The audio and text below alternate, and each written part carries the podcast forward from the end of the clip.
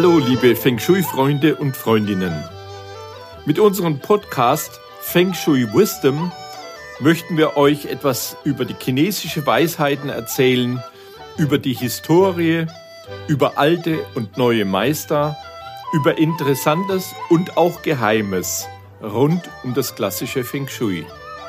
Kurz, über alles, was man so normalerweise nicht über Feng Shui hört. Wenn ich sage wir, dann meine ich das Turtle Feng Shui Institute, das von Julia Ries und von mir, Karl Willi Wittstadt, im Herbst 2022 in München gegründet wurde. Wir haben uns zur Aufgabe gemacht, die vielen unterschiedlichen chinesischen Lehren zu ordnen und sie zusammenzubringen. Und zwar so, dass bei einer Beratung ein größtmöglicher Nutzen für unsere und für eure Kunden herauskommt.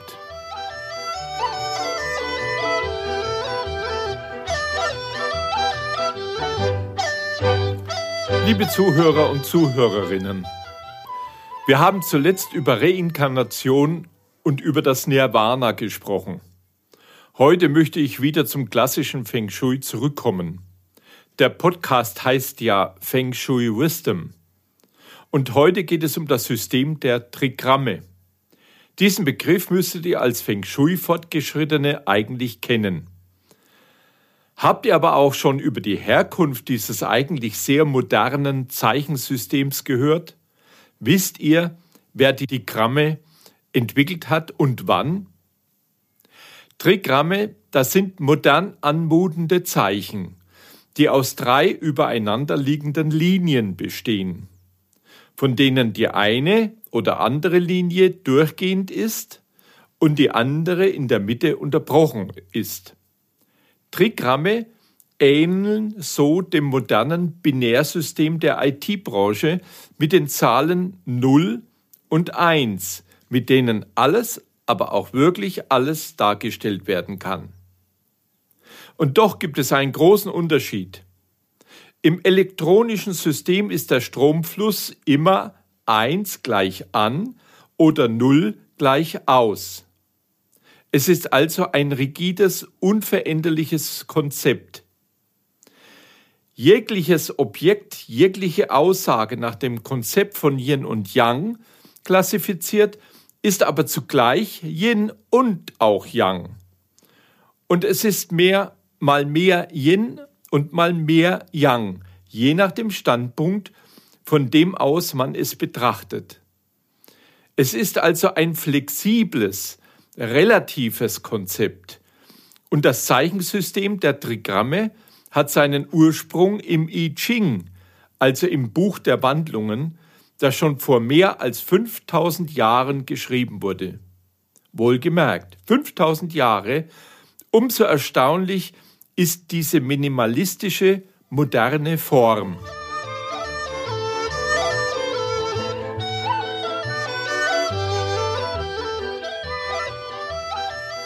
Um es erklären zu können, muss ich erst wieder etwas in die Historie gehen.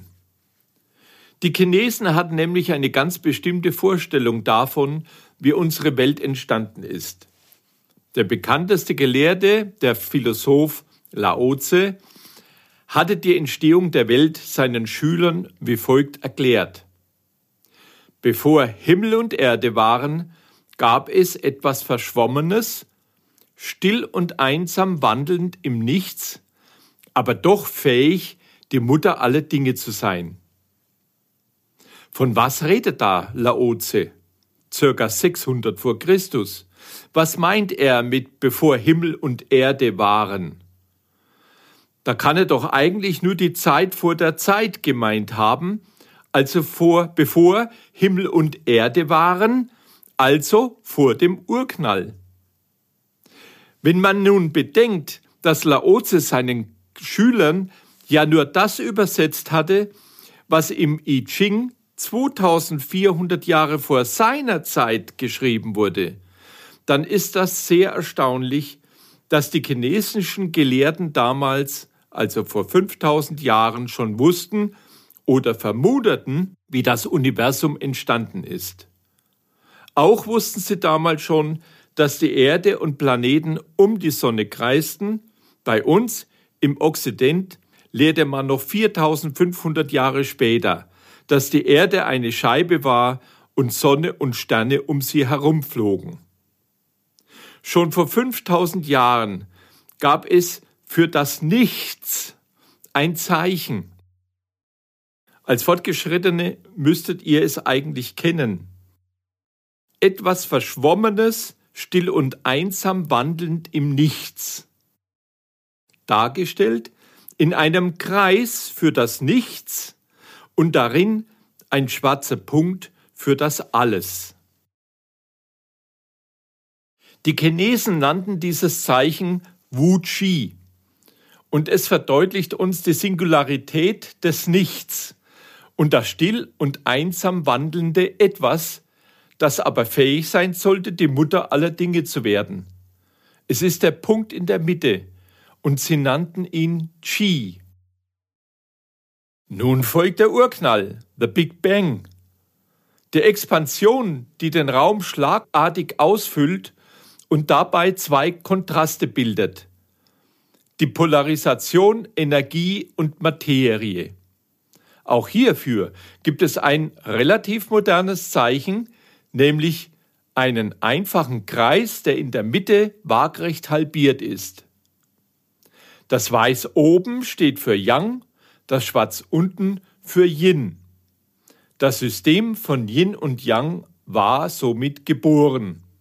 Laoze erklärte damals seinen Schülern weiter. Mit der Ausbreitung von Qi aus dem Nichts heraus wurden Yin und Yang geboren. Aus der Dynamik von Yin und Yang bildet sich Materie und Energie. Sie haben gegenseitig anziehende und abstoßende Interaktionen, welche wieder zu neuen Abhängigkeiten und Zugehörigkeiten führten. Ja, und sogar dafür gibt es ein modernes Zeichen, nämlich einen Kreis mit dem verschlungenen Tai Chi, das sehr verständlich die Dynamik der Wandlungen aufzeigt. Dieses Zeichen müsste nun wirklich jeder kennen. Stellt euch bitte noch einmal vor, nach dem Urknall wird das reine Qi ins Universum hinausgeschleudert. Das Qi ist entfesselt. Es entstehen Energie und Materie, Dualität und Polarität. Die Chinesen nannten es Yin und Yang. Diese zwei Qi-Formen sind als kosmisches, atmosphärisches, leuchtendes, wärmendes, akustisches, statisches und mobiles Qi vorhanden. Und je nachdem als gutes Sheng Qi und eben auch als schlechtes Sha Qi.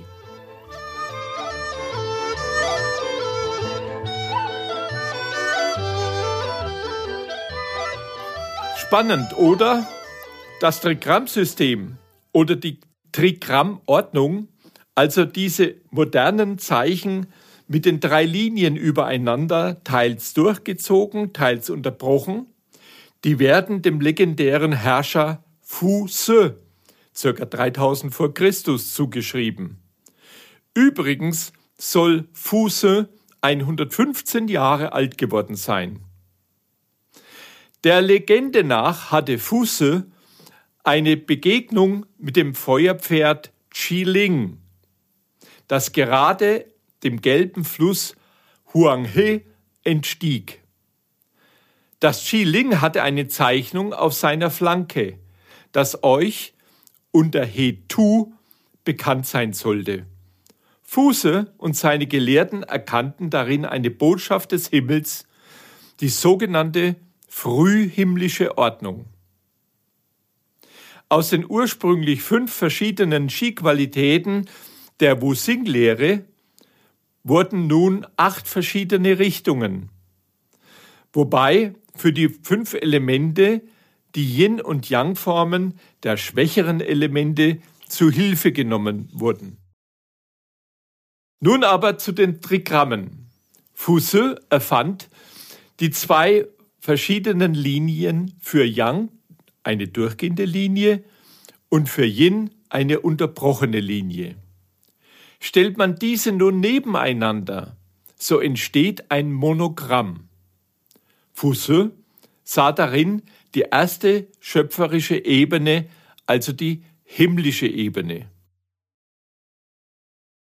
Erweitert man diese Ebene um eine zweite Ebene, so ergibt sich ein Bigramm mit einer himmlischen und einer irdischen Ebene.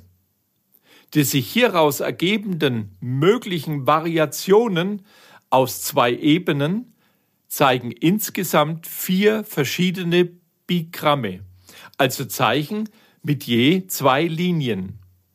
Fusse erkannte hier als obere Linie die himmlische Ebene und darunter die irdische Ebene. Und die vier Bigramme deutete er so als die vier Jahreszeiten. Erweitert man nun die zwei Ebenen um eine weitere, also um eine dritte Ebene, so erhalten wir ein Trigramm. Nach der Vorstellung von Fusse war es so, dass drei Schicksalsebenen das Leben bestimmten. Und zwar aus der himmlischen Ebene heraus, also der oberen Linie, aus der irdischen Ebene heraus, also aus der unteren Linie, und auch aus der menschlichen Ebene heraus, also aus der mittleren Linie. Der Himmel über uns und die Erde unter uns und wir als Menschen als Spielball dazwischen. Das ist nun wirklich bildhaft beschrieben. Aus diesen drei Ebenen ergeben sich nun acht verschiedene Variationen, also acht Trigramme mit unterschiedlichen Energiequalitäten und nach dem Hetu auch acht verschiedene Richtungen. Zur besseren Erklärung gab Fousse diesen Zeichen Namen, die die Zuständigkeiten und Abhängigkeiten in Bildern erklären sollen. Bildhaft, natürlich, und zwar nach einer altchinesischen Familie, die sich damals wohl ähnlich untereinander verhalten hatte, wie die Energien aus den verschiedenen Richtungen. Allerdings ordnete Fousse 2800 vor Christus diese Richtungen nach dem sogenannten frühen Himmel, also nach der frühhimmlischen Ordnung. Ihr müsstet sie eigentlich kennen. Da liegt zum Beispiel Chien, der Vater, im Süden, also im Yan, und Kun, die Mutter, im Norden, also im Yin. Die bildhafte Beschreibung ist für uns Westler schon bei den fünf Elementen sehr schwierig. Die Abhängigkeiten oder das Verhalten der Energien untereinander, ähnlich wie bei einer altchinesischen Familie, das ist für uns Westler schon eine Herausforderung. 1750 Jahre später hatte der ebenfalls legendäre König Wen, ca. 1050 vor Christus, eine ähnlich schicksalhafte Begegnung mit der uralten Schildkröte Quay, die die Loshu-Zahlen auf ihren Rücken trug, in Form von kleinen Schneckenhäuschen, die sich auf ihren neun Panzerplatten anhefteten. Auch König Wen erkannte darin eine Botschaft des Himmels, er änderte darauf die Ordnung nach dem sogenannten späten Himmel. Und dieser gilt auch heute noch. Und er erkannte aus den Loshu-Zahlen auch die Formel, nach der man den sogenannten Sternenflug berechnen konnte. Die Abhängigkeiten und Zuständigkeiten der Trigramme zueinander sind aber gleich geblieben, denn die Zuordnungen der Chi-Qualitäten in Form von Yin- und Yang-Elementen wurden ja auf Trigramme übertragen. Verwirrend ist nur, dass nun im späten Himmel der Vater Chien seinen Sitz in Nordwesten hat und die Mutter Kuhn hat nun ihren Sitz in Südwesten. Hier möchte ich kurz auf mein Buch verweisen, Tag der Drachen, in dem dieses Rätsel gelöst wurde. Verlegt wurde es im www.no.novumverlag.com unter dem Pseudonym Charles William Whittown, aus dem Englischen übersetzt Karl Willi Wittstadt.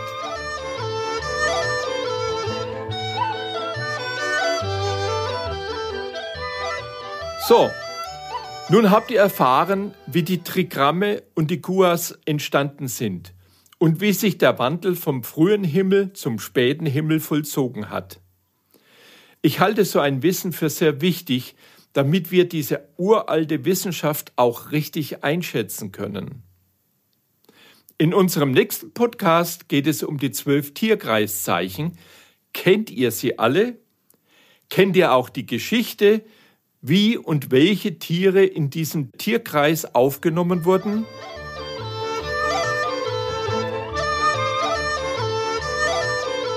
Bevor ich es vergesse, es wäre sehr schön, wenn ihr uns ein kleines Feedback zukommen lassen würdet. Sendet doch einfach eine E-Mail an kw.turtle-fengshui.de. Ach und noch was. Kennt ihr eigentlich den Schutzpatron der Feng Shui-Berater? Es ist der Feng Shui-Kaiser Qianlong, dem ich ein Buch gewidmet habe. Das Buch heißt Tag der Drachen. Es wurde verlegt im www.novumverlag.com.